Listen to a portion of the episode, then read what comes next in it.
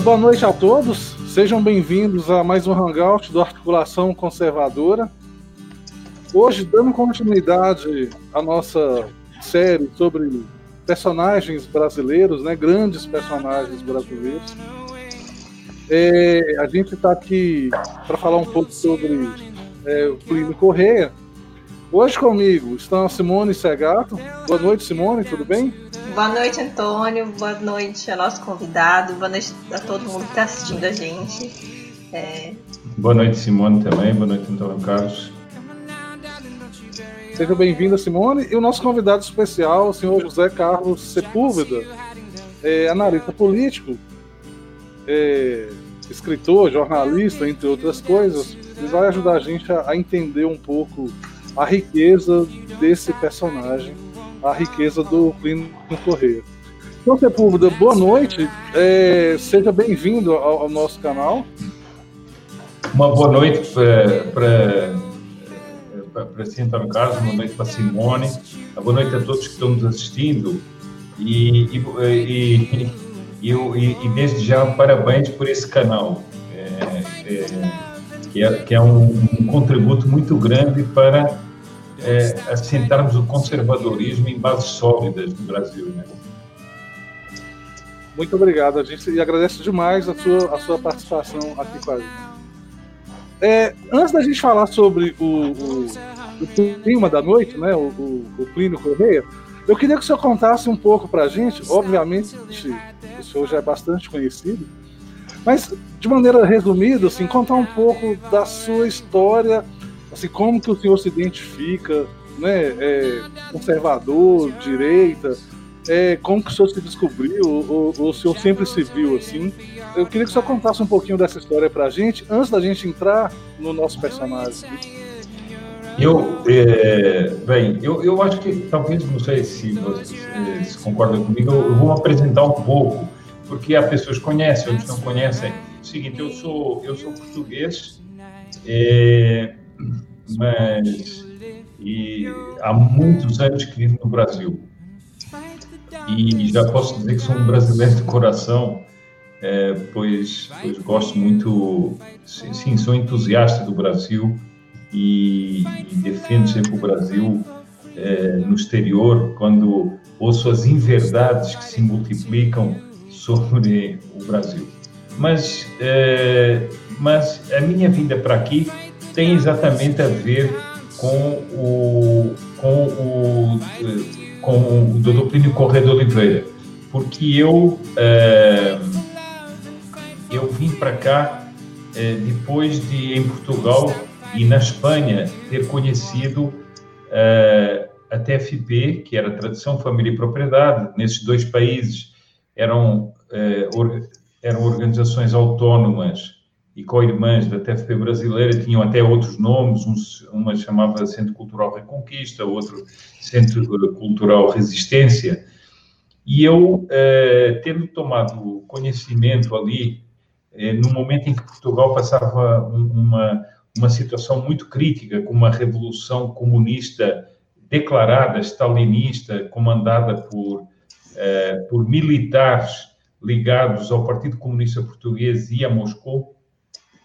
Bem, eu vim para cá uh, e aqui me, me, identifiquei muito com a TFP e acabei me eh, ficando aqui na TFP e uh, a convite do Dr. Plínio. E uh, a partir de então eu passei a militar nas fileiras da TFP. Portanto, não só uma formação que eu recebi, uma formação intelectual, espiritual, mas depois a militância mesmo, eh, nas fileiras da, da tradição família e propriedade. Eh, você me perguntou como é que eu me defino. Eu me defino como um contra-revolucionário, segundo os termos que o Dr. Plínio usa no seu livro Revolução e Contra-Revolução, que nós trataremos mais adiante. Ou seja, é, um, um pensamento que se opõe ao movimento revolucionário, mas não só o pensamento, uma ação também que se opõe ao movimento contra-revolucionário como ele se dá ao longo da história. se dá hoje em dia, mas se dá já há muitos séculos, é, como uh, o Dr. Plínio apresenta no livro dele, Revolução e Contra-Revolução. E, e, e, então, é, é, assim que eu, é, digamos, posso me identificar enquanto pensamento, enquanto é, eu, eu, eu busco sempre eh, tanto nas minhas análises políticas, como nos meus artigos, como nas análises históricas ou religiosas, ser sempre em função eh, desse pensamento contra-revolucionário do, do Dr. Plínio, que, de, de, de, quem eu tenho a alegria de ser discípulo. É, só Sepúlveda, aproveitando então a, a deixa, assim, quem foi o Dr. Plínio Correia e como o senhor conheceu, como o senhor se tornou, como acabou de dizer, um discípulo dele. Se você pudesse resumir um pouco a biografia dele, quem foi o Dr. Plínio Corrêa de Oliveira? Olha, Dr. Plínio, ele é, nasce em 1908, é, em São Paulo. Ele é filho é, de duas famílias é, importantes, uma família do, do Nordeste brasileiro, de Pernambuco, os Correia de Oliveira. Uh, a família dele é, é, é, são de parentes próximos. O pai dele é parente próximo do conselheiro João Alfredo, que, junto com a princesa Isabel, é, dá o fim à, à, escravidão no Brasil. E, pelo lado da mãe, a família Ribeiro dos Santos, que, quem é, é Dona Lucília Ribeiro dos Santos, que, eh, que é de uma família tradicional de São Paulo e que na sua família também há políticos de destaque, eh, de atuação destacada em São Paulo. Então, ele provém dessas duas famílias e é nesse ambiente que ele vai viver, um ambiente é, um ambiente, digamos assim, tradicional, mas que ele vai eh, analisar já desde a juventude, ele vai ver que é um ambiente que começa a ser penetrado por ideias revolucionárias que eram o oposto daquele estilo de vida que eles levavam. Portanto, ele não pode se dizer que ele é, que o pensamento do Toplino, a formação do Toplino é propriamente o fruto daquele ambiente. Havia um choque dele é, com bo boa parte daquele ambiente. Bom, é, exceto a sua mãe, que era mais uma pessoa de espírito profundamente católico e com quem ele tinha uma afinidade muito grande, exatamente no modo de ser, no modo de pensar, no modo de agir. É, mas é, esse, esse ambiente também o ajuda a fazer um contraste, é, desde jovem, com é, as tendências que ele notava na sociedade, nos mais diversos aspectos da sociedade. E ele vai começar aí a formar a sua, eh, a sua mentalidade. Bom, eh, eu, eu evidentemente vou fazer aqui um, um, uma, uma biografia resumida. Eh, o Dr. Plínio, ele estuda no Colégio São Luís, dos Padres Jesuítas, forma-se ali, e depois, mais tarde, quando tem mais ou menos 20 anos, ele descobre o movimento católico de São Paulo e ingressa no movimento católico. E aí começa, digamos, a vida pública do Dr. Plínio, porque ele percebe o seguinte, que a sociedade está sendo contaminada eh, por ideias eh, laicistas, por ideias socialistas, e eh, ao mesmo tempo, ele vê que há um movimento católico cheio de jovens, é, pujantíssimo. E ele é, fica muito animado diante desse movimento católico e ingressa nesse movimento católico e começa a militar dentro do movimento católico. Bom, é, essa militância vai se já refletir na universidade, na faculdade do Largo de São Francisco, onde o Dr. Pino estuda. E ele, nos dois últimos anos da sua permanência no Largo de São Francisco, ele funda uma, um grupo chamado Ação Universidade, Universitária Católica, que tem um, é, um jornal e que ele vai começar a ter uma atuação ali dentro, inclusive depois em eleições acadêmicas, é, ele, ele vai ter um, um, papel importante ali dentro da faculdade. E quando ele termina a faculdade, ele eh, dá um lance que, que é um lance eh, muito importante. Eh, o Largo São Francisco era conhecido por uma forte, por um forte influência laicista nos espíritos. E o Dr. Plínio vai fazer ali uma, um, uma missa de, de, de, formatura, organizar uma missa de formatura no pátio do Largo São Francisco e convida um homem famoso para pregar, que era o Padre Leonel Franca, um grande pensador e um grande autor sobre filosofia, sobre história, e leva esse homem para pregar nas arcadas do Largo São Francisco. E isso é, é um evento, é uma, é uma, é, é, um, é uma coisa é, que tem um impacto muito grande.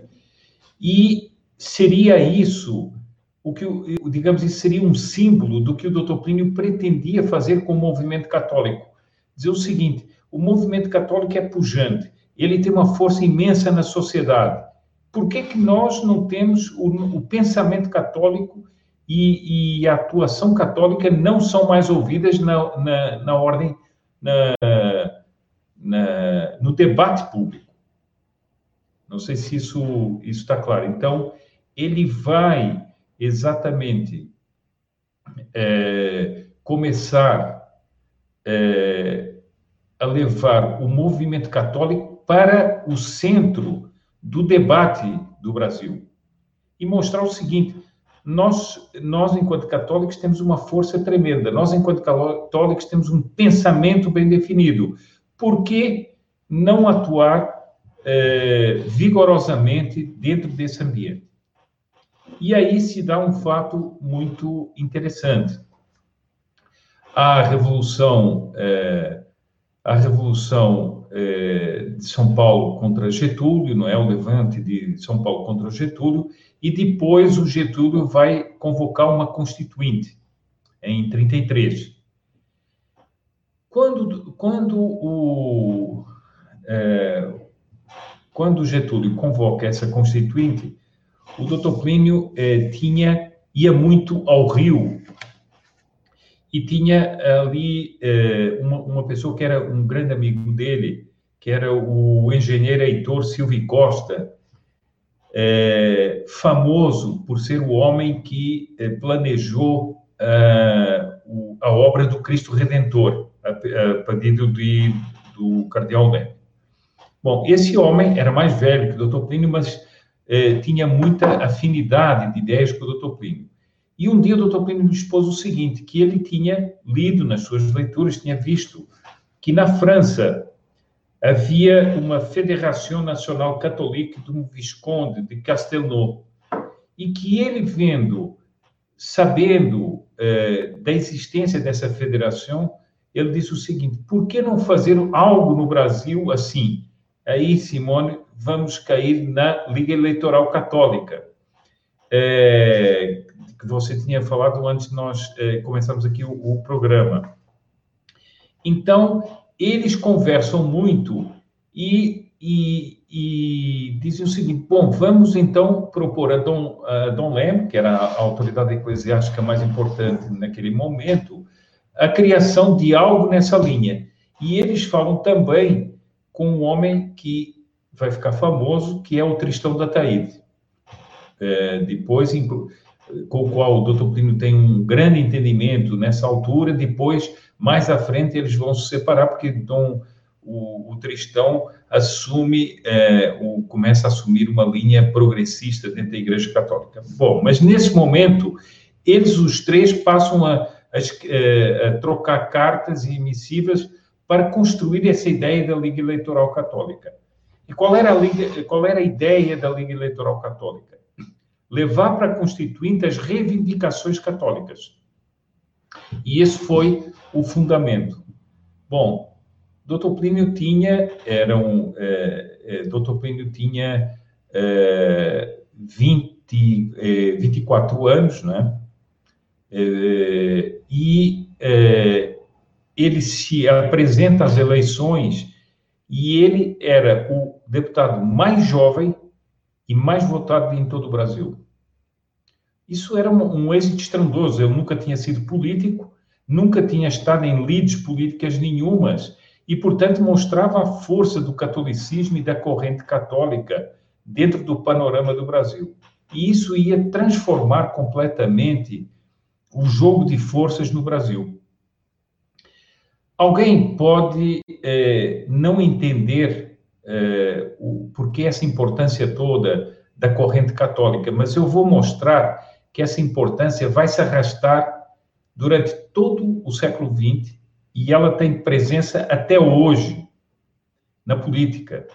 Ela, nós estamos vivendo neste momento, só para dar um pulo assim muito grande, nós estamos vivendo neste momento, por exemplo, para falar da questão da Amazônia, nós estamos vivendo um ataque à soberania do Brasil feito por um presidente, feito por esquerdistas no mundo inteiro e aqui dentro, mas feito também pelas correntes progressistas da Igreja Católica, que estão afinadas, inclusive, com o famoso Sínodo da Amazônia, que ocorrerá no fim deste ano. Ou seja, essa corrente católica vai ter um papel, ora bom, ora mal, mas ela vai ter um papel e continua a ter. Para não falar, por exemplo, do governo do Lula. O PT é um partido que nasce dentro da Igreja Católica, nas comunidades eclesiais de base, nos, eh, nos, com os bispos progressistas, como Dom Cláudio Humes no ABC. Então, essa corrente, essa disputa católica vai ter muita importância. Eu só quis adiantar isso aqui, mas eu volto para trás, vou fazer como nos filmes de tem flashback, né? Mas eu volto para trás é, só para mostrar por que, que é importante, por que, que era importante exatamente é, formar e fazer com que a corrente católica passasse a ter uma força muito grande dentro do, dentro, é, do panorama brasileiro. É, não sei se isso aí, é, não sei se isso aí está mais ou menos como, é, como vocês pensavam, mas eu vou, eu vou dando aqui mais algumas coisas, mas peço que vão me interrompendo ou fazendo perguntas. Ou... Pode ficar à vontade. Pronto, eu, eu, eu, vou, eu vou dar outro, outro ponto importante. Logo eh, terminada a Constituinte, o doutor Plínio eh, já, já tinha começado a colaborar com uma pequena folha, eh, digamos, ela não era paroquial, porque era da Diocese de São Paulo, chamado Legionário. E o doutor Plínio é, é, indicado por, é, por é, Dom Duarte Duarte Leopoldo Silva para ser o diretor do Legionário. Só que ele diz o seguinte: eu vou terminar a minha atuação na Constituinte e aí assumo realmente a direção do Legionário. Isso se dá em 1935, em que ele é, passa a dirigir o Legionário. E ele vai com um grupo de pessoas do movimento católico que tinham se tornado amigos e, e tinham constituído um núcleo de atuação, ele vai transformar um jornal, essa folhinha, em um jornal. E, e ele vai tornar esse jornal um semanário que passa a ter uma grande repercussão no Brasil e fora do Brasil até. O que é que qual é a ideia que preside a atuação do. Plínio no legionário? Ele via, esse é um ponto fundamental que muita gente discute hoje em dia sobre o catolicismo, etc., mas esse é um ponto fundamental. Ele via que havia muitos católicos jovens, muitos católicos fervorosos, muitos católicos realmente católicos, mas quando eles entravam na discussão política, eles passavam a adotar posições políticas que eram contrárias aos ensinamentos da igreja. Por exemplo, vamos falar já um pouquinho mais à frente. Quando começa toda a questão é, nazista, por exemplo, e do nazismo subindo, ele começa a ver católicos fervorosos que começavam a apoiar o nazismo. E eu disse assim, mas como é isso? Quer dizer, um, um, católico que é coerente com a doutrina católica não pode apoiar o nazismo. O nazismo é uma ideologia neopagã, é, cheia de erros, cheia de coisas contrárias ao, à, à, doutrina católica. Outros apoiavam o fascismo, outros apoiavam o socialismo. Então, ele diz o seguinte: não, é preciso começar a comentar a política à luz da doutrina católica. É preciso começar a comentar os grandes acontecimentos mundiais à luz da doutrina católica. E ele, é, ele passa a fazer é, esses comentários não é, em função, ele diz o seguinte, que como a Europa continuava a ser o grande farol da cultura, ele disse que era interessante puxar os brasileiros e fazê-los olhar para a Europa, onde havia os grandes debates políticos, os grandes debates ideológicos, os grandes debates eh, eh, filosóficos e teológicos, e habituar as pessoas a, a, a ver o Brasil num contexto. Bom, e a atuação do Dr. Plínio no Legionário é uma atuação importantíssima em vários aspectos, mas durante a guerra ele vai cerradamente comentar toda a Segunda Guerra Mundial, todas as manobras políticas eh, sobre eh, a Segunda Guerra e faz ali previsões impressionantes. Ele prevê quando o nazismo e o comunismo se enfrentavam, ele prevê que vai haver um pacto entre os dois, que era uma coisa totalmente, digamos, absurda. E, e realmente o nazismo e o comunismo, eh, os nazistas e comunistas assinam o pacto Ribbentrop-Molotov, que é uma, é uma coisa que abala o mundo. É, há, há, pessoas que perguntam, é, depois do Dr. Plínio, como é que ele tinha conseguido prever isso. Mas ele dizia o seguinte, é porque, na realidade, o nazismo e o comunismo eram, eram e são duas forças revolucionárias empenhadas em destruir a civilização cristã. Um, é, um tem é, um, um, um, o nazismo tenta simular é, uma posição conservadora e de direita, mas ela é, é uma, uma clara é, ideologia estatista, neopagã é, e, e até anticatólica, porque houve houve muitos católicos que foram para, para nos campos de concentração. Bom, depois, o comunismo também, e eles ora brigavam, ora se uniam para melhor destruir o que havia de civilização cristã. Quando eu falo de nazismo, eu falo de fascismo também. É, não falo só de nazismo. Era o nazifascismo, era o fascismo italiano. Bom, e esse, esse é, uma, é um dos aspectos principais é, da formação que o Dr. Plínio dá no legionário à corrente católica. Alguém me perguntará, bom, qual foi a importância que isso teve no Brasil? Muito grande.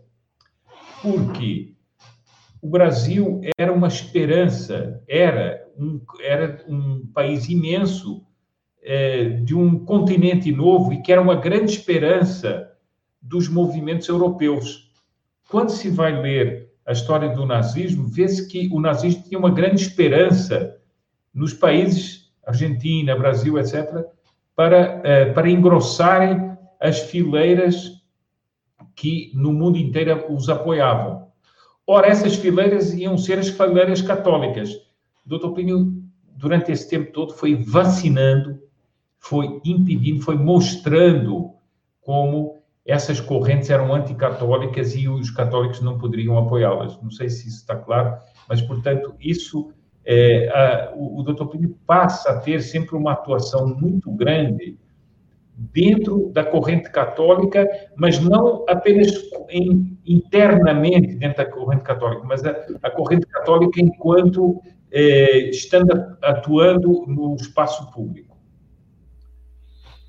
É, isso está muito claro no, no, no, pensamento dele, né? Assim, tanto que tem um, um autorretrato dele é, eu li que ele fala que um dos principais elementos doutrinários né, do livro Revolução e Contra-Revolução é exatamente a, a, fé católica. Né? Ele deixa bem claro assim, que para o espírito humano existem dois polos que são totalmente opostos. E, e a gente vai necessariamente para um desses lados. Né? De um lado está a fé católica, e do outro lado está tá o, o, mundo, né? a negação da fé, as paixões desordenadas. Né?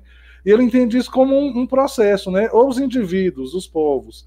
Eles vão sofrendo a atração desses dois polos que são opostos e vão se aproximando de um e distanciando do outro. Isso está bem claro na obra dele, né? Exatamente. Esse, esse ponto é muito interessante, pelo seguinte, porque o Dr. Plínio tinha essa convicção, não apenas a respeito dos indivíduos, mas das sociedades. E por isso toda a batalha dele é sempre, é sempre essa. As sociedades só terão uma salvação ou só terão uma regeneração se elas se aproximarem dos ensinamentos da Igreja e do nosso Jesus Cristo. Porque é, é ali que se encontra a fonte que pode salvar os homens e pode salvar as sociedades. Então, as falsas alternativas políticas não são a solução, era o que ele dizia. É preciso voltar aos ensinamentos da igreja para que, uma vez que o processo revolucionário é exatamente o distanciamento das sociedades e dos homens enquanto indivíduos dos ensinamentos de sempre da igreja. E esse era, era digamos assim, você disse muito bem, uma, é um dos pontos essenciais do pensamento do Dr. Plínio. É, é, aí a gente chega no, no, no Revolução e Contra-Revolução, né? Aproveitando Sim. que você está falando aí sobre o, o processo revolucionário. É, o, o Dr. Plínio, ele, ele, Primeiro eu queria saber, assim, que o senhor explicasse para a gente o que, que ele chama de revolução, né? E ele, e ele separa o que ele chama de revolução assim, em alguns tipos, né? que ele fala, ele chama de revolução A e revolução B. Então tem uma revolução das ideias e uma revolução nas leis, nos costumes. Eu queria que você é. explicasse, começando pelo título, né? O que, que é revolução e o que seria a contra-revolução? Pronto. É, é, é, o, a revolução, assim, resumidamente, o doutor Plínio entende como um processo. Ou seja, é um determin... É, não, primeiro é preciso considerar onde é que ela se dá? Ela se dá, para o Dr. Plínio, no Ocidente. Ou, se, ou seja, ela depois vai ter, eh, vai ter, eh, eh, eh ela depois vai ter eh, espasmos fora do Ocidente cristão, mas a essência da revolução se dá no Ocidente cristão. O que, o, o, para nós entendermos a revolução, é preciso entendermos primeiro a ordem que existia. Existia uma ordem profundamente católica. Quer dizer, depois das perseguições, eh, eh, das, das, perseguições, das, dos, do, enfim, do, do, das perseguições primeiras da Igreja, depois da, da formação dos Estados, depois das invasões dos bárbaros, etc., vai se assentando a cristandade medieval e a cristandade medieval é um conjunto de povos e nações eh, que, têm, que são regidas pelos princípios do Evangelho. Até o Dr. Plínio usa um, um trecho do Papa Leão XIII, eh, que é belíssimo, eu não tenho aqui assim à mão, mas é um trecho belíssimo do Papa Leão XIII. É o, é o Tempo Houve. É, Tempo Houve, em que... Eh... Se só me permite, eu posso ler aqui? Sim, pode ler, pode ler, por favor. Tempo houve em que a filosofia do evangelho governava os estados. Nessa época, a influência da sabedoria cristã e a sua virtude divina penetravam as leis, as instituições, os costumes dos povos, todas as categorias e todas as relações da sociedade civil.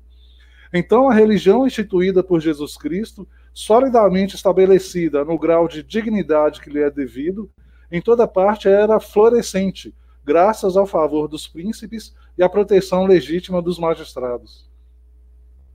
Pronto, essa, essa, esse trecho magnífico define bem o que era a cristiandade medieval. E veja que aí eh, se fala das leis, dos costumes, das instituições, Ou seja, tudo isso foi nascendo e foi sendo formado segundo o espírito do Evangelho.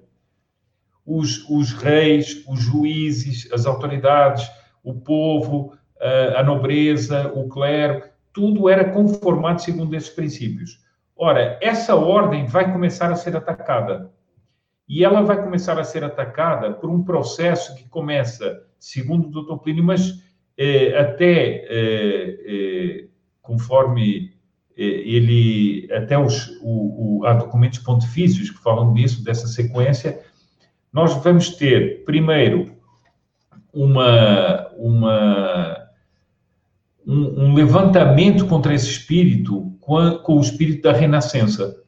A renascença vai começar a voltar-se para a antiguidade pagã e a considerar o espírito medieval como bárbaro, dizendo que aquilo tinha nascido dos bárbaros e então é preciso voltar às origens pagãs eh, de Roma, da Grécia, e isso vai começar a, a, minar todo o pensamento, toda a forma de ser do, do, da, da, da, da Idade Média. Bom, depois nós temos, segundo o, o, o Dr. Plínio, a pseudo-reforma né, protestante, que vai, eh, vai pôr em causa a autoridade do Papa e a autoridade da Igreja na sociedade.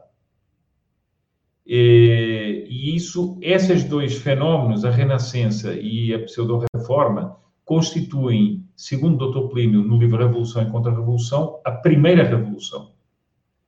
Bom, evidentemente isso vai gerando transformações nas sociedades, nos eh, transformações políticas, sociais, etc., que vão depois desembocar aonde? Vão desembocar na segunda revolução, que é a Revolução Francesa, eh, como está no livro Ou seja, é, um, é uma série de causas e efeitos que vão caminhar para a segunda revolução, que é a Revolução Francesa.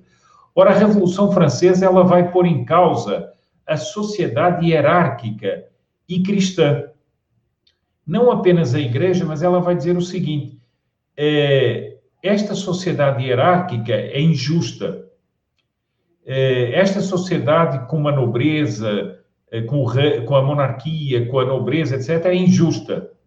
Mas mais do que isso, ela é intimamente ligada à, à igreja e ela precisa ser separada.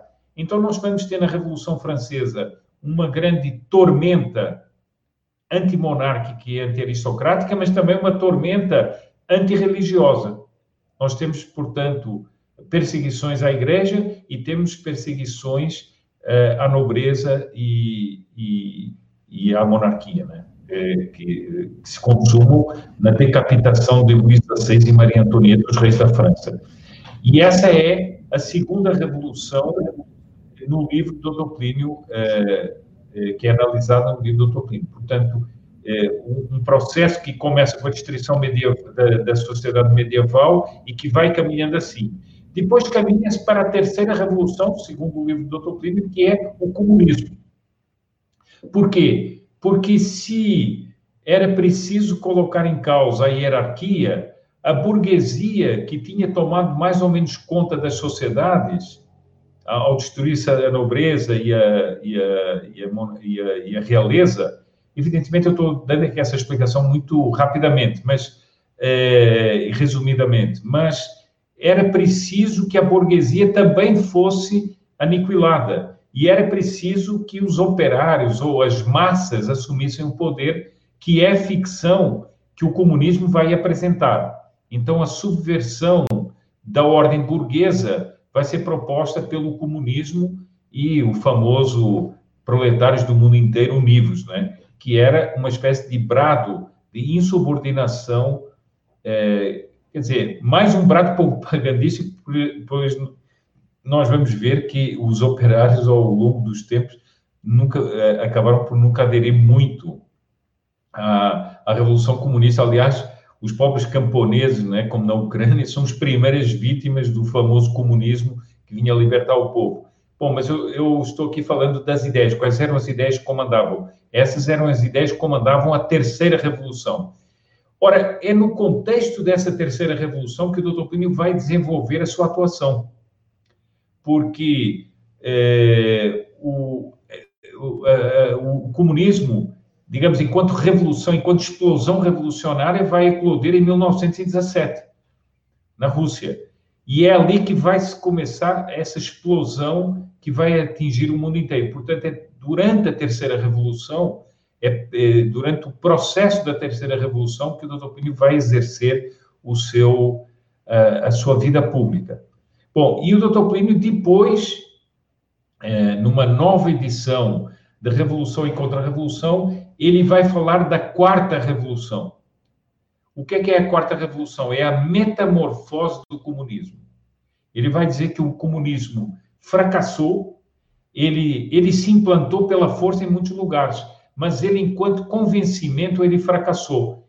Então, é, ele vai é, ele vai falar da quarta revolução como a transformação do comunismo e uma transformação que vai atuar em vários aspectos e que ele é, localiza como, digamos assim, o, o ato simbólico dessa quarta revolução a Revolução de Maio de 68 na Sorbonne, que depois se espalha pelo mundo inteiro, que é a contestação eh, de todos os valores ocidentais. é uma contestação eh, da moral, é uma contestação eh, dos valores que, que constituem as sociedades, há uma contestação generalizada na Quarta Revolução.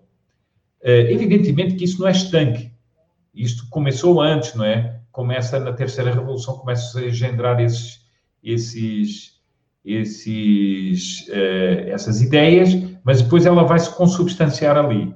Seria o estruturalismo e seriam outras correntes. Agora, o que é importante é que o Dr. Pini diz o seguinte: a revolução vai adotar um outro caminho. Ela vê que pela revolução social ela não vai conseguir conquistar as sociedades. Então, ela vai fazer uma revolução que, que eu diria psicológica e das mentalidades. Ela vai tentar transformar as mentalidades. Isso depois pode se identificar, por exemplo, com a, a ação de Gramsci eh, e outros, mas não é só dele. É, eles vão, os teóricos do comunismo vão dizer o seguinte: nós precisamos caminhar para uma sociedade que vá eh, em que as pessoas na sua mentalidade vão se voltando contra os valores da sociedade ocidental e cristã. E aí, depois, essa sociedade será transformada.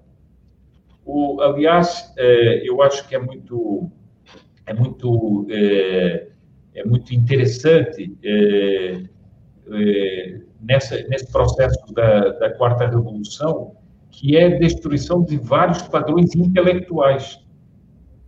Ou seja, por exemplo, a, a Segunda Revolução, que era a Revolução Francesa, ela entronizou em Notre Dame uma mulher que era a deusa razão, em contestação ao, a, ao sobrenatural, era a deusa razão. A quarta revolução vai negar a razão, vai dizer que a razão é transacta. E nós vamos ter o pensamento selvagem e outras coisas é, regendo o, os homens. Bom, isso vai ter vários aspectos. Por exemplo, nós estamos vivendo hoje em dia um desses aspectos, que é a revolução ecológica. Ou seja, o homem, segundo a concepção cristã, o homem é o quê? O homem foi criado à imagem e semelhança de Deus e todo o resto está ao serviço do homem, ao serviço reto do homem. Quando por exemplo, São Tomás diz: o homem deve se usar de todas as coisas naturais de toda a natureza retamente. Mas o homem é o rei da natureza, porque Deus o fez à sua imagem e semelhança. Essa é a concepção católica. Nós temos uma concepção ecologista que é o seguinte: o homem é o inimigo da natureza e deve ser exterminado, ou deve ser acorrentado para não, eh, não estragar a natureza. Uma visão panteísta em que a Terra e o planeta são vistos como uma espécie de divindade. Isso é o auge da quarta revolução. é, é interessante o que o, o Dr. Plínio fala. Tanto a, a, Revolução Francesa quanto a Revolução Comunista, né, nomeadas por ele segunda e terceira revoluções, ele, ele chama de revoluções igualitárias, né? Exatamente. E depois ele, ele, ele, cita o próprio São Tomás na, na Suma Teológica, dizendo que a desigualdade é uma condição necessária para a perfeição da ordem criada, né? Exatamente. São Tomás analisa toda a ordem criada por Deus e diz que ela é, é uma ordem desigual e as hierarquias são necessárias. As desigualdades harmônicas são necessárias. E a revolução vai sempre fazendo uma eh, revoluções igualitárias. Agora, eu acho que há um, um princípio, eu acho que aqui há um, há um, há um princípio, eh, porque eh, você mencionou antes Revolução A, Revolução B, e eu gostaria de esclarecer esse conceito, porque é um conceito muito importante também para o conceito que o Dr. Plínio tem sobre a Revolução e Contra-Revolução. Muitas pessoas consideram os movimentos políticos, movimentos sociais, as escolas de pensamento, mais ou menos assim. Eu me sento aqui nessa cadeira e, e fico e, e, e digo assim, bom, agora vou fazer um sistema filosófico. Então, fico olhando aqui para o ar, ah, deu uma ideia, vou e, e ponho aqui no, no papel. Depois ponho outro, etc. Ora, isso não é realidade. Os sistemas uh, doutrinários, os sistemas uh, uh, ideológicos, eles nascem, antes de tudo, de um movimento de alma. Ou seja, quando o homem começa na sua alma a, a voltar-se contra a ordem, contra a ordem posta por Deus eh, na, na, criação, na, a ordem posta por Deus nas, na, na lei natural. Quando o homem começa a se revoltar contra isso e a se insurgir contra essa ordem, ele tem uma necessidade de criar um sistema racional que justifique aquela sua posição. E, portanto, os sistemas ideológicos, filosóficos, eh, teológicos, etc., errôneos, eles vão nascer dessa necessidade primeira. Há uma desordem na alma que depois é transformada numa doutrina. É isso que o Dr. Plínio chama a, a revolução das tendências, ou seja, existe uma revolução nas tendências do homem que depois fica sofística, quando ele desenvolve no terreno da doutrina aquilo que ele tinha tendencialmente na alma. Isso é a Revolução A. Depois, a Revolução B é quando o homem passa da doutrina para os atos políticos, para as leis, para as mudanças que ele vai implantar na sociedade. Aí começa a Revolução B. Então, o homem vai gerar eh, vai fazer as revoluções propriamente, uh, propriamente ditas, vai desordenar as leis, as estruturas, as instituições, etc. Quando começa esse combate, isso aí, no, uh, para o Dr. Pini, é a Revolução B. Então, a Revolução A é uma revolução dentro do homem, ou seja, dentro das tendências do homem, depois se torna uma doutrina e depois a Revolução B são as consequências práticas dessa doutrina. Não sei se isso aí está claro também. Ficou claro, sim. Simone, você queria comentar alguma coisa?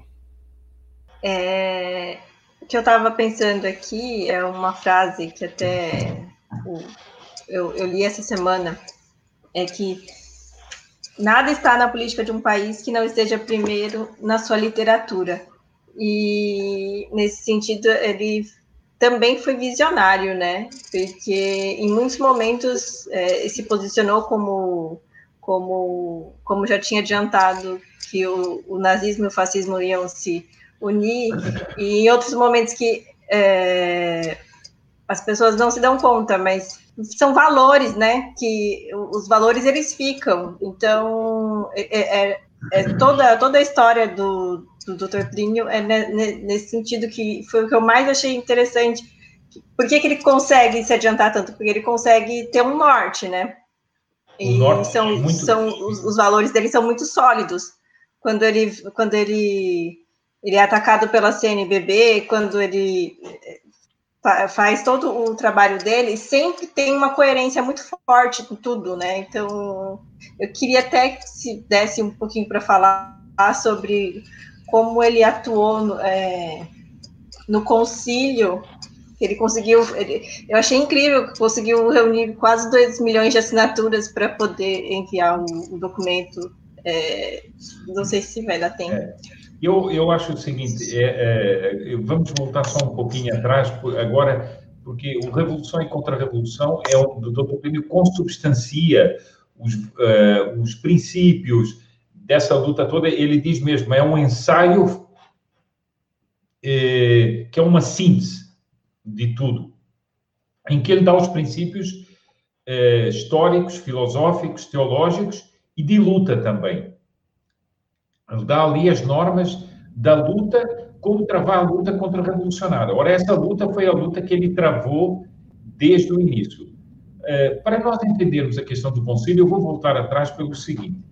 Nos anos, é, mais ou menos, nos anos, é, no final dos anos 30, nos, início, nos anos 40, o doutor Plínio começa a notar que os, é, o, o movimento católico que era pujante, começa a ser infiltrado, é, é, começa a ser infiltrado por ideias, é, por ideias vindas de núcleos europeus, da Holanda, da Bélgica e outros países, que eram núcleos progressistas. O que era o progressismo? O progressismo era a revivescência da heresia modernista condenada por São Pio X, mas núcleos desses tinham permanecido e tinham passado essa doutrina e apareciam novamente para infiltrar os meios católicos. E o doutor Pílio começa a perceber isso. Ele começa a frequentar certos ambientes, começa a ver, começa a ver modificações, começa a ver experiências litúrgicas, começa a ver outras coisas, e ele diz o seguinte, ele percebe que há uma, um, um, um trabalho dentro do movimento católico, dentro dos católicos, para começar a gerar uma transformação do catolicismo. Só que ele percebe o seguinte, que essa transformação não era apenas doutrinária e dos costumes dos católicos, mas era mais do que isso. Ela ia gerar uma corrente política, como gerou, mas ela ia gerar uma corrente política. Então, o, o doutor Plínio, o que é que ele faz? Ele é, começa a coletar documentos e decide escrever um livro que é um livro que é um livro, digamos assim, o doutor Plínio chamou o livro Kamikaze. É, já vou explicar por que, que era o livro Kamikaze. Ele era presidente da ação, da, da ação católica, da Junta Arquidiocesana de São Paulo, da Ação Católica, ele vê esses erros começarem a infiltrar-se exatamente na ação católica e ele decide escrever um livro chamado Em Defesa da Ação Católica, em que ele vai mostrar como estão sendo é, infiltrados dentro da, dos meios católicos e dentro da ação católica erros contrários à doutrina católica. Bom, ele vai não apenas escrever o livro doutrinariamente, mas ele vai ter uma estratégia e essa estratégia, ele tinha vários sacerdotes amigos dele e tinha um padre jesuíta que era bem amigo dele, com o qual ele conversa e que era secretário do núncio. E ele diz ao padre, que era o padre Dainese, ele diz o seguinte: eu preciso para lançar este livro de uma carta de recomendação do núncio apostólico. E ele sabia que o núncio apostólico era contrário a essas correntes, e ele pergunta se o padre Dainese conseguiria essa, essa, essa carta. E o padre Dainese, depois de muitas idas e vindas, ele consegue a carta, e o livro Em Defesa da Ação Católica é uma denúncia bombástica nos meios católicos. Toplínio sai com aquele livro, aquele livro torna-se um best-seller, e, e, é uma, gera uma polêmica tremenda dentro dos meios católicos. Por quê? Porque o Dr. Plínio desmascara um erro que estava encoberto. Bom, e, a, e, o livro dele tinha a recomendação do núncio, então isso dava uma força tremenda é, ao livro. Por que, que o Dr. Plínio chamou esse livro de livro kamikaze? porque ele diz o seguinte: olha, eu tenho posições dentro do movimento católico, tenho eh, o, o, grupo que eu, eh, que eu formei de, de pessoas que concordam com as minhas ideias, nós temos uma posição importante e vamos, estamos, provavelmente vamos perder tudo isso, como efetivamente acabaram por perder. Mas ele diz o seguinte: mas como é preciso defender a igreja dessa infiltração, eu vou fazer esse livro kamikaze. Ou seja, é um livro que, como os kamikazes, se jogava né, em cima de um, de um navio, e ele chamava esse livro de livro kamikaze. Bom, e esse livro marca uma, uma definição dos campos no, no, no, no movimento católico, ou seja, vai claramente ficar definida uma corrente progressista e vai claramente eh, ficar definida uma corrente que se mantinha fiel aos ensinamentos tradicionais da igreja. E essa disputa vai começar a ser muito grande.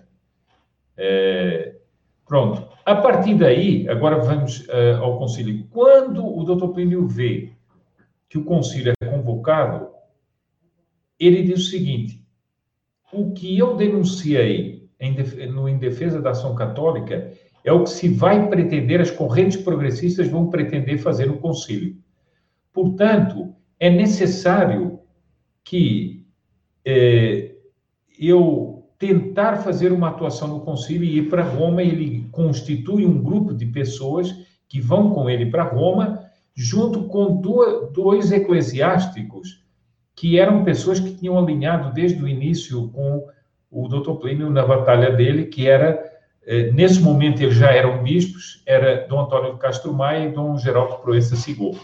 Depois eles tiveram seus caminhos mais à frente, mas nesse momento eles vão, eles eram homens que iam participar do concílio, e o Dr. Plínio os incentiva a estudarem, e, e, porque ele via que as correntes progressistas tinham tudo armado para uh, atuar dentro do concílio. Bom, qual era o ponto principal? Você falou aí do. do qual era o ponto principal? Doutor Plínio dizia o seguinte: o maior inimigo da igreja no século XX é o comunismo.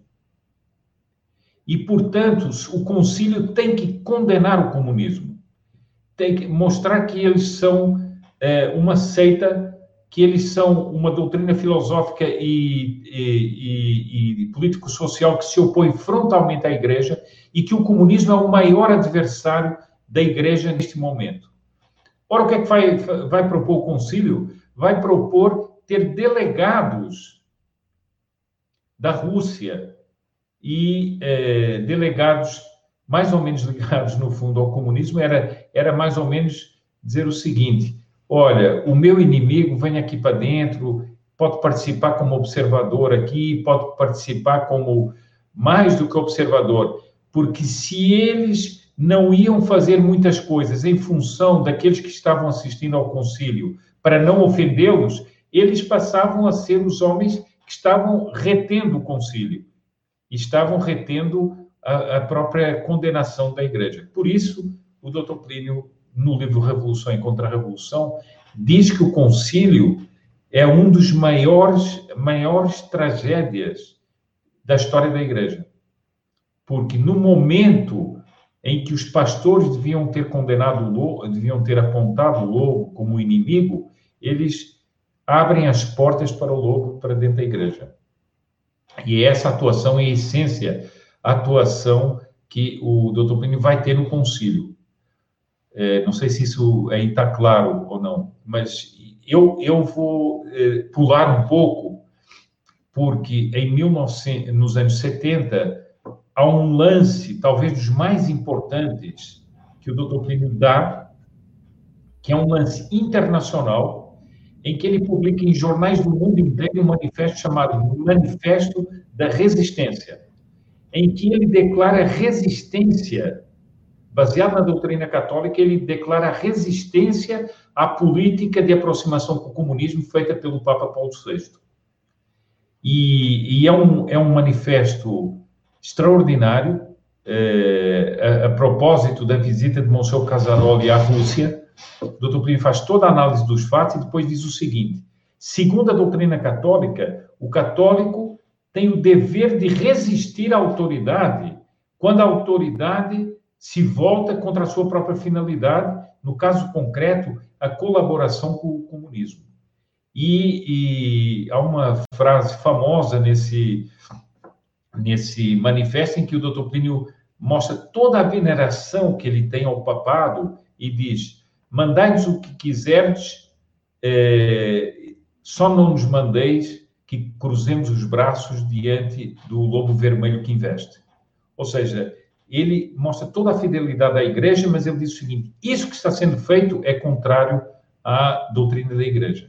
Então, alegando a doutrina da resistência à autoridade, ele faz esse manifesto, que é, é um, digamos assim, é um prolongamento da atuação dele no concílio. Se me permitem, já vou, eu poderia aqui encaixar nessa, nessa, nessa, eh, nessa resposta a Simone um outro fato que é muito importante enquanto atuação pública do Topini. Em 1959, ele escreve Revolução e Contra-Revolução, que é uma consubstanciação dos todos os princípios, ideais, etc., como eu disse, eh, métodos de ação, e, na sequência disso, haviam espalhados pelo Brasil, o doutor Plínio tinha deixado o legionário e tinha ajudado a fundar um, um, mensário catolicismo, tinham se espalhado pelo Brasil grupos, chamados grupos de catolicismo. Quando ele, em 1959, no número especial de catolicismo, escreve Revolução e Contra-Revolução, pouco tempo depois, ele vai é, fundar a Sociedade Brasileira de Defesa de Tradição, Família e Propriedade, TFP. E, e isso é um, é um passo muito importante, ou seja, ele, é, ele consubstancia na, na TFP aqueles católicos que faziam parte desse movimento contra-revolucionário e a, TFP passa, então, a atuar na, na, na, vida pública do Brasil de uma maneira muito e muito importante. Era exatamente, era exatamente a pergunta que eu ia fazer, assim, se a, a, a contra-revolução, qual que era a função da TFP, né, se era um desses instrumentos de contra-revolução, e precisa explicar um pouco para a gente o que era realmente a TFP, né? A linha de atuação, enfim. O que é que o, que é que o Dr. Plínio eh, pensa com a TFP? Ele, ele, ele tinha formado esses núcleos todos, de alimentar esses núcleos de catolicismo pelo, pelo Brasil inteiro. Ele achava o seguinte, que para que a luta fosse mais bem travada, era interessante formar uma instituição que levasse essa, essa luta contra-revolucionária adiante. Eh, essa instituição, ela, eh, ela não pretendia ser uma instituição nem política, nem uma ordem religiosa, nada disso, mas ela ia ter faces de todos os lados. Eh, ia ter, era uma associação civil, mas com de pessoas católicas, portanto, eram católicos que iam constituir essa, essa associação civil, católicos que pretendiam levar a sua vida fervorosa é, é, enquanto católicos e também uma sociedade que fosse atuar é, na sociedade temporal, nos temas da sociedade temporal. Por quê? Porque ele percebia que o progressismo católico tinha, eh, tinha se voltado para a transformação da sociedade antes do que a transformação da igreja, ou seja, eram correntes que estavam dentro da igreja, mas queriam transformar a sociedade. Então, os membros da TFP, enquanto leigos, não eram sacerdotes, não eram religiosos, não eram, mas enquanto leigos católicos, eles deviam atuar na sociedade, mas eles atuavam como eh, católicos fervorosos que se eh, que pretendiam ser católicos fervorosos, né, seguir os ensinamentos da igreja de modo é, total, é, seguir a piedade recomendada pela igreja, etc. É, aliás, é, é, um ponto que eu digo aqui, a importância que tinha em toda esta visão do Dr. Plínio a, a devoção mariana, porque o Dr. Plínio fala disso ao longo de todo o trabalho, fala em revolução e contra-revolução, como eixo espiritual da sua, da sua batalha. Bom, então, a TFP nasce assim. E, e uma das coisas que o Dr. Plínio vai começar a revestir a TFP, exatamente para atuar, é de símbolos. Ele vai criar o estandarte da TFP, que era um estandarte vermelho, uma capa vermelha em que os, os membros da TFP, quando saíam às ruas em campanha, utilizavam essa capa vermelha. E ele vai, assim, mostrar o seguinte, que a TFP não é apenas uma, uma batalhadora de ideias, mas ela é, pretende ir a profundidades maiores, como o estilo das campanhas que a TFP fazia, que tinham uma certa... Eh, elas tentavam transmitir um ambiente e, um, e uma solenidade de atuação que fosse contrária ao que atuasse exatamente naquilo que são as tendências do homem. Ou seja, como a igreja faz. Quando a pessoa entra dentro de uma igreja, a pessoa não vai receber uma doutrina, ela vai, aquele ambiente da igreja vai influenciar a, pessoa. Né? Bom, qual é um dos primeiros lances e mais importantes que o Dr. Plínio dá e que depois vai eh, se prolongar durante toda a atuação dele? Ele vê que essas correntes católicas progressistas decidem lançar-se numa revolução que ia ser tremenda para o Brasil, que é fazer uma reforma agrária socialista e confiscatória. Então, bispos como Dom Helder e outros começam, e eclesiásticos, começam a propugnar uma doutrina, que era falsa, doutrina católica, dizendo o seguinte, que a propriedade é iníqua e que os homens que têm propriedade são iníquos aos olhos da igreja. Ora, isso é o contrário do ensinamento da igreja, que nos seus mandamentos defende exatamente a propriedade. Então, doutor Plínio vai escrever um livro, e aqui nós voltamos às coisas que eu já disse anteriormente. Doutor Plínio vai escrever um livro que se chama Reforma Agrária, Questão de Consciência ele vai mostrar o seguinte, que a reforma agrária deve ser negada, antes de tudo, em função da doutrina católica e em função do direito natural. E ele vai mostrar como os ensinamentos dos papas, os ensinamentos dos santos, são em defesa da propriedade e que, portanto, é uma injustiça, à luz da doutrina católica, fazer a reforma agrária. E numa segunda parte, ele vai mostrar que, do ponto de vista econômico e estrutural do país, será um desastre tremendo fazer a reforma agrária. Mas aqui nós vamos ter bem o centro de atuação do Dr. Plínio, que era uh, uma, uma pessoa que baseava a sua luta nesses princípios. Ele podia fazer apenas um livro técnico sobre reforma agrária. Eu disse, não vai ter efeito. Porque a ofensiva que está sendo feita é uma ofensiva ideológica e religiosa. E só Vamos contrarrestar essa ofensiva se dermos aos católicos a certeza de que, segundo a doutrina católica, isso não é assim. E esse, esse livro torna-se um best-seller. Um best-seller e os planos agroreformistas da esquerda católica eh, têm um ruem. O, o Dr. Plínio vai pelo Brasil inteiro, faz palestras no Brasil inteiro sobre esse livro e é, esse livro tem um, um, um papel muito importante é, na criação do ambiente é, de oposição ao comunismo que levou depois aos acontecimentos de, de, de 64. Por quê? Porque, no fundo, a Revolução de 64, feita pelos, pelos militares, é, é uma resposta à sociedade. A uma sociedade que foi ficando cada vez mais contrária aos avanços do comunismo. E um dos principais avanços do comunismo era querer fazer uma reforma agrária ao estilo cubano aqui. Então, esse livro tem essa importância. Aliás, a Simone mencionou uma coisa que eu acho que é muito importante, que nem, pouca gente sabe. Os militares tomam o poder e pouco tempo depois lança um Estatuto da Terra que era renascer a reforma agrária. E o doutor Plínio é das primeiras pessoas que se levanta contra o regime militar. E faz um manifesto, um manifesto de muita, eh, muita densidade, mas também de muita categoria, em que ele diz o seguinte: o Brasil se levantou contra o agroreformismo.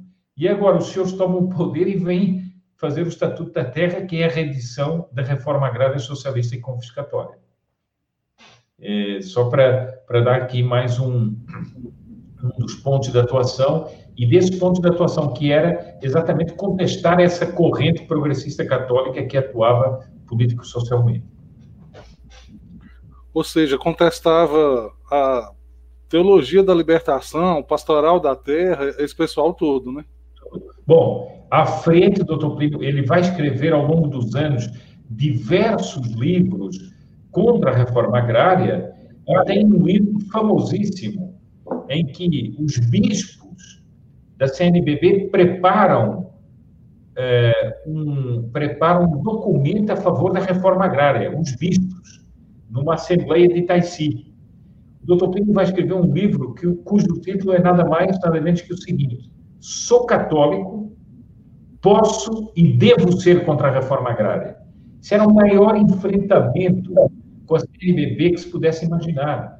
Porque a CNBB acabava de lançar como, como representante né, dos católicos, ou da corrente católica, ou da Igreja Católica, um plano de reforma agrária. O doutor escreve um livro rebatendo todo o projeto, ponto por ponto. Ele faz uma análise ponto por ponto do projeto dos bispos, mostra como é contrário à doutrina católica e diz: sou católico, posso e devo ser contra a reforma agrária. Isso era uma ousadia tremenda.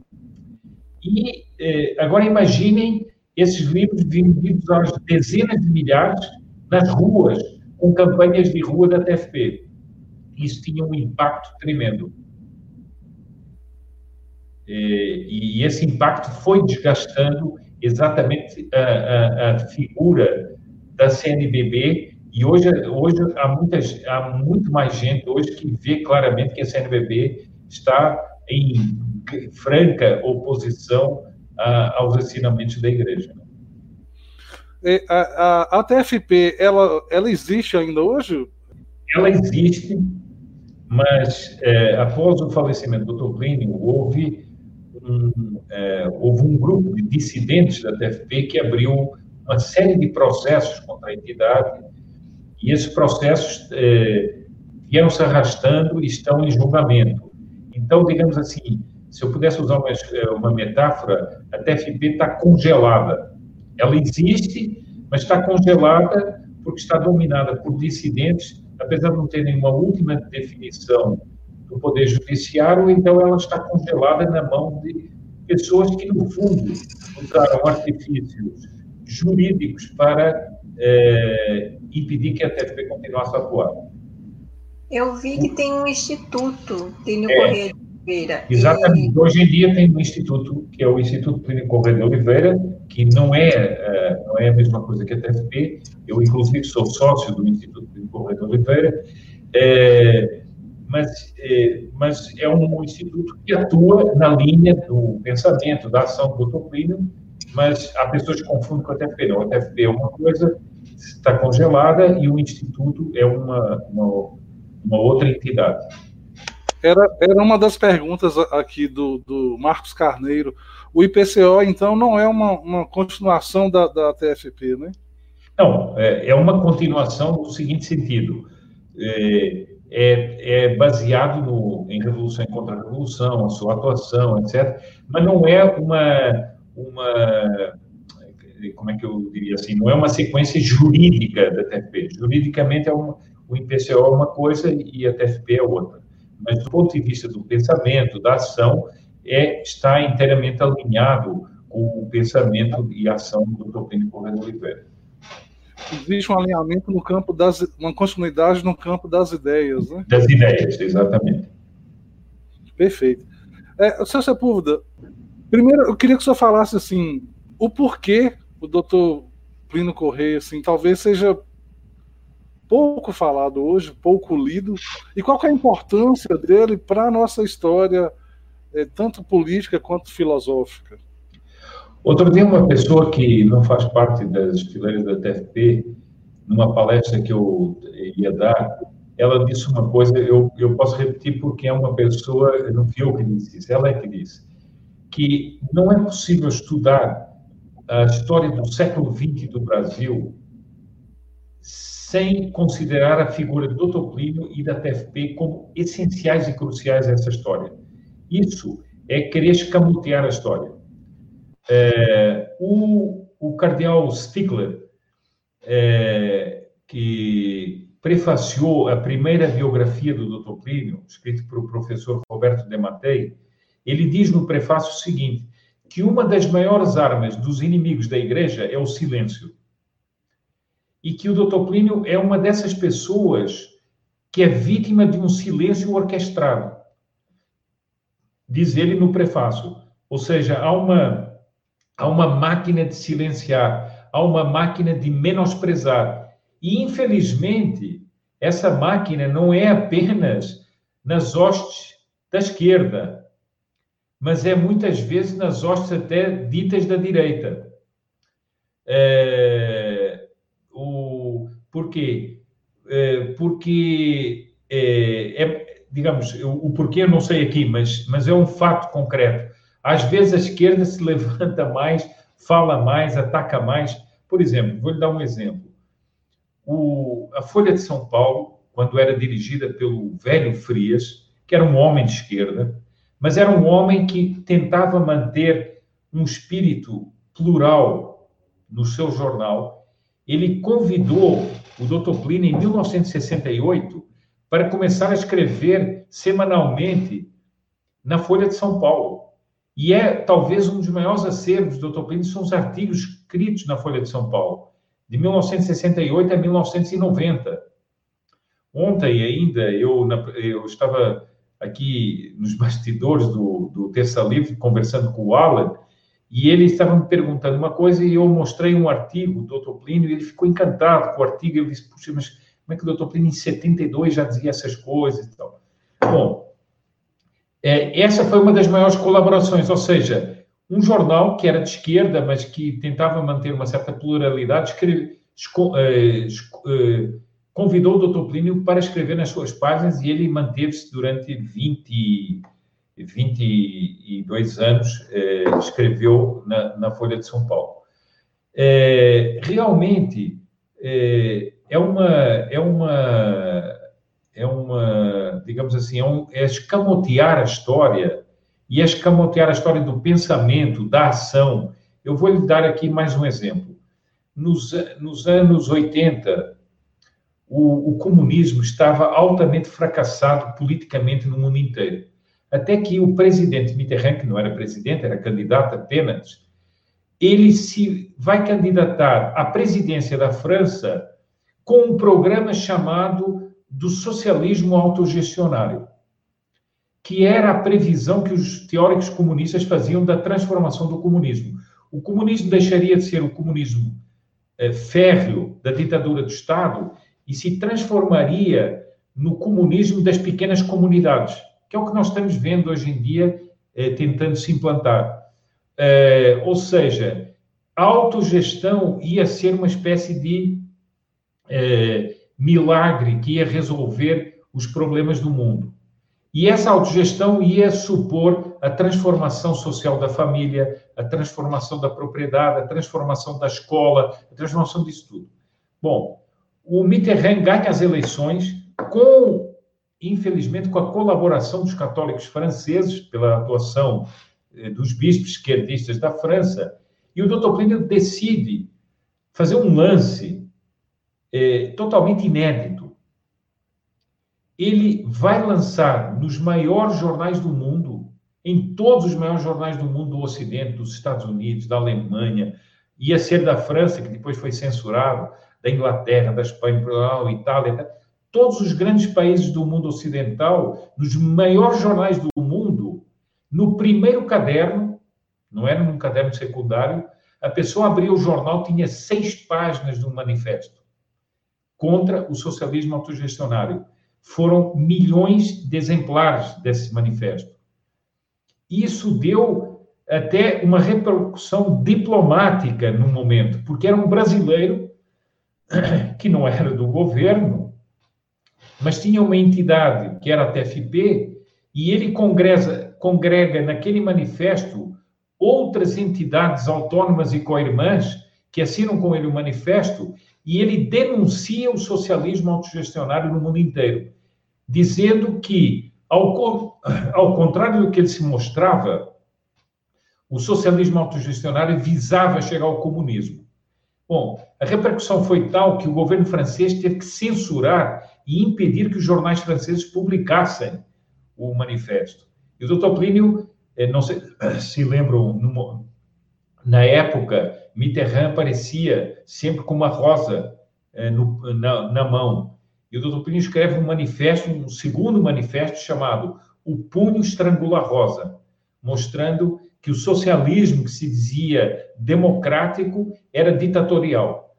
E ele denuncia essa, essa ditadura do, do da censura a, a esse manifesto. Bom, isso é impossível uma pessoa ignorar isso aí. Como é que se pode ignorar que um, um, brasileiro fez um manifesto no mundo inteiro, com milhões de exemplares, publicados nos maiores jornais do mundo, e não era um manifesto de cinco linhas, eram seis páginas de jornal. Como é que alguém pode ignorar isso aí?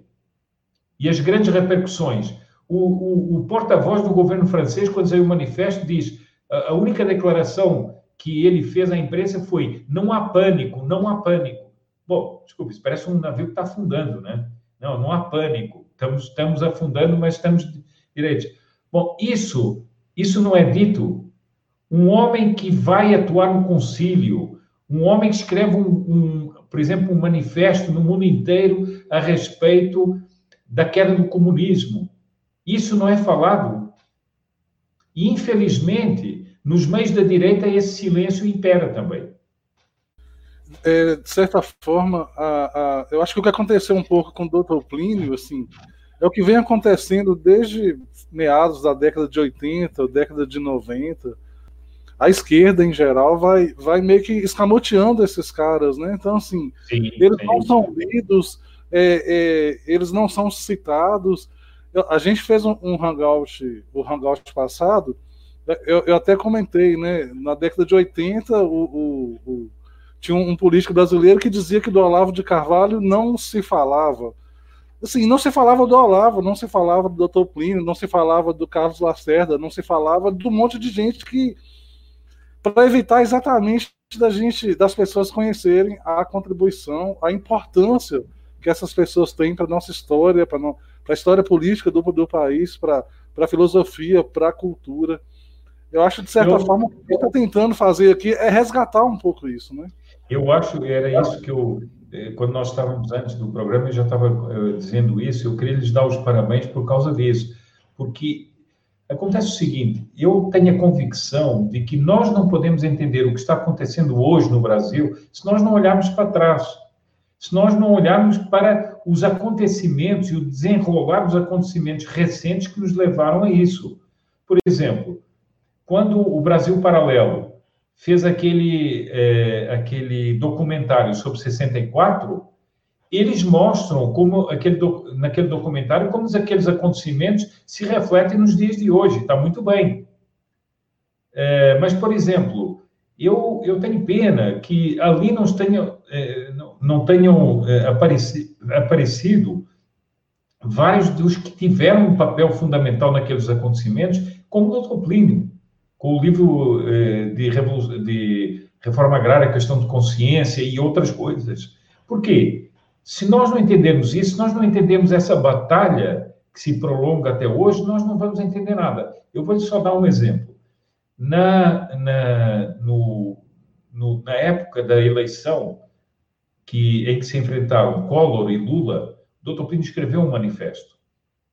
E qual era esse manifesto? Era só para dizer, não votem no Lula, não votem... Não, ele fez um manifesto em que ele dizia o seguinte, Lula é o seguidor de uma corrente católica progressista que começa nos anos 30, 40 e que vem desembocar hoje em dia na teologia de libertação, nos modelos cubanos do socialismo, etc.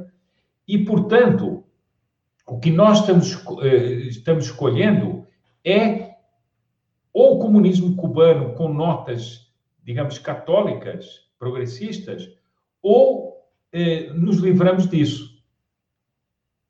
E, então, ele faz esse manifesto exatamente com essa perspectiva histórica. Lula não era um, um cogumelo nascido do nada ali. Então, Lula era o personagem que, que encarnava essa corrente. Era o personagem político formado por essa corrente e que encarnava essa corrente. Aliás, são parentes, né? Quando Lula foi eleito a primeira vez, o jornal Valor, no seu, eh, no seu suplemento, punha assim: Teologia da Libertação no Poder. Esse era o título do jornal Valor naquela época. Ou seja, eles, eles que escondiam essas coisas, depois, na hora H, e confesso, Teologia da Libertação no Poder. E olha que não era só Frei Beto ao lado do Lula, não. Meirelles tinha sido dos movimentos católicos. É, outros que estavam no governo do Lula, vários tinham sido desses movimentos progressistas. É, é, eu queria abrir para o senhor fazer os comentários finais, mas eu, eu queria que o senhor, além dos comentários finais, recomendasse para quem está assistindo, para quem vai assistir depois, para quem vai ouvir, porque vai virar um podcast também, é, sobre a obra do Dr. Plínio, assim, obviamente, talvez se tivesse que recomendar um livro, seria o Revolução e, e Contra-Revolução. Mas como ler a obra dele, começar por onde, o que, de, o que deve ser lido, enfim. Aí, eu, e faz os comentários finais do senhor. Não, eu, eu, eu vou aqui fazer três indicações, se você me permite. É o seguinte: eu indicaria realmente Revolução e Contra-Revolução, porque é uma síntese. E, e, a pessoa, lendo Revolução e Contra-Revolução, ela, é, é, ela, é, ela pode ter uma noção é, de conjunto da mentalidade do Toplínio, da, dos princípios que ele defendia, das técnicas que ele usava, da, da, da, da luta que ele propõe. Isso é uma coisa. Segundo, eu gostaria de indicar aqui um site que tem toda a obra do Dr. Plínio e que é Plínio Correia de Oliveira, tudo junto, ponto info. Ali está toda a obra do Dr. Plínio, toda. É, livros, artigos, é, prefácios, é, discursos, manifestos, tudo está ali. E se você me permite eu fazer uma, uma autopropaganda, eu, eu recomendaria o seguinte: eu fiz um curso para o canal Terça Livre sobre a vida do Dr. Plínio. Está lá, eu fiz 60 aulas sobre uh, a vida do Dr. Plínio. Está no, nos cursos uh, do, do Terça Livre, do canal Terça Livre, em que eu me, pronto, fui mais sistemático, evidentemente, do que, do que aqui no, no espaço mais curto. Então, são essas três recomendações que eu daria, mas, como palavras finais, eu queria agradecer muito o convite, né, terem se lembrado de convidar. Quero lhes dar mais uma vez os parabéns, sinceros parabéns mesmo, porque eu acho que nós, hoje em dia, temos ainda é mais ou menos como uma pessoa que está estremunhada, acordando de um pesadelo e não sabe bem onde é que está. Mas nós precisamos ter mais fundamentos, precisamos ter mais princípios, precisamos olhar mais a história, precisamos eh, conceber e entender mais em conjunto as coisas que estão acontecendo, porque muitas das coisas que estão acontecendo aí são fruto dessa história toda. E se nós não entendermos, nós não podemos é, é, nem lutar contra ela devidamente. Então, quero lhes dar os parabéns mesmo e, e, e, e quero lhes agradecer terem, terem aceitado a minha proposta, que eu acabei eu eh, fazendo também essa proposta e, e espero que, que, o canal tenha cada vez mais sucesso, mais expansão e mais audiência. É, só uma pergunta que apareceu aqui. A Nidia Alves está perguntando se essas aulas, se elas estão no Terça Livre Academia ou no Terça Livre Escola. No escola, no escola. Escola, não é isso? Sim, Terça Livre Escola. A gente recomenda também. Simone, seus comentários finais, por favor. É, Depois eu posso colocar um link lá no perfil do Articulação com, com o curso, é, indicando o curso. É, primeiro, agradecer muito, não só compare, é, comparecer a, a, dar essa aula para a gente, mas também por ter é, sugerido, né? Porque eu mesma não conhecia, eu achei fantástico, eu adorei conhecer um pouco mais, principalmente porque é, é alguém realmente que estava na escuridão, né? Tem que trazer para a luz, né? Para todo mundo ter essa, essa referência. Então eu adorei, muito obrigada. É, e assim que quiser voltar, por favor, a gente está de portas abertas, porque a gente precisa muito de pessoas assim que têm essa essa essa desenvoltura, essa bagagem também, né? E muito obrigada, né? Um português ter um, uma visão tão ampla de um brasileiro que eu assim eu mesma não tinha, né? Então agradecer a todo mundo que está aí ouvindo a gente, vendo a gente agora. E é isso. É, eu faço minhas as, as, palavras da Simone, assim. A, quando a gente pensou nessa série de, de, personagens brasileiros, o objetivo era realmente esse, assim, trazer alguns personagens mais conhecidos, que estavam esquecidos, e trazer os personagens que são tão necessários quanto e que talvez fossem um pouco mais desconhecidos e a gente acredita que o momento de resgate é esse, assim, a gente está vivendo um momento ideal para isso, né? Para reforçar um outro imaginário, para divulgar cultura, para fazer com que as pessoas entendam realmente, né? De toda a trajetória construída por muitos para a gente ter chegado até aqui, até esse momento, para a gente entender que momento que é esse, né? De choque, de, de, de, de confronto mesmo, né, entre, entre, entre é, filosofias políticas distintas. Então a ideia nossa era essa. Outros personagens brasileiros vão vir, vão vir por aí, né? Os nossos fundadores, aí Bonifácio, é, Nabuco. A gente vai falar, a gente vai trazer também, porque acho que quanto mais a gente falar deles, é, mais é, mais as pessoas vão entender e valorizar. A gente tem uma riqueza muito grande, né? Eu vi o, o professor Thomas Juliano falar, falar uma vez, a gente valoriza muito as nossas riquezas naturais e a gente tem valorizado pouco as nossas riquezas humanas, né? Exatamente. exatamente. a gente fazer essas riquezas. O doutor Plínio é, com certeza, é uma dessas riquezas aí, que merece ser revisitado, merece ser resgatado, merece ser lido. É, quem estava assistindo a gente sugeriram outros livros dele, né?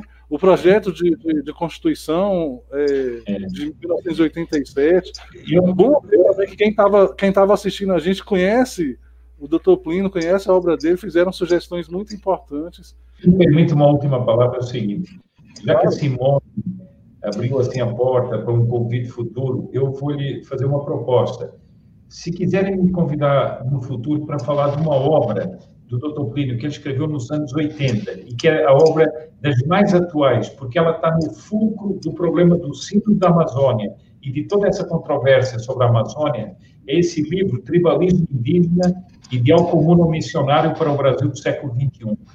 Para o Brasil do século XXI, ele diz, o ideal comum missionário, ou seja, é a corrente da teologia de libertação e a corrente política que vão querer impor ao Brasil isso. Isso é um livro escrito nos anos 80. Agora, isso, se quiserem um dia, posso fazer um programa sobre esse livro e, e podemos. Como que ele era um visionário, né? Então, assim, eu fiquei impressionada. Já, a, gente, a, gente, só vai agendar essa data aí. A gente vai fazer, a gente vai falar do livro, a gente vai falar do sínodo da Amazônia, a gente aproveita para enriquecer um pouco mais essa história aí. A gente só combina a data depois, mas já está acertado. Já. Perfeito, perfeito. Então, mais uma vez, muito obrigado mesmo pelo convite. Foi uma alegria muito grande conversar com os dois. Parabéns e obrigado a todos que nos assistiram também. Obrigada, boa noite. Boa o, senhor noite. Pode ter certeza, o senhor pode ter certeza que a alegria foi nossa, tá? Boa noite a todos. É, até o nosso próximo Hangout. Continue nos acompanhando, continue nos prestigiando. Um abraço a todo mundo que participou, que sugeriu, que opinou. É, afinal de contas, a, a, ideia é trazer isso tudo realmente para vocês. Abraço, boa noite para todo mundo, até a próxima.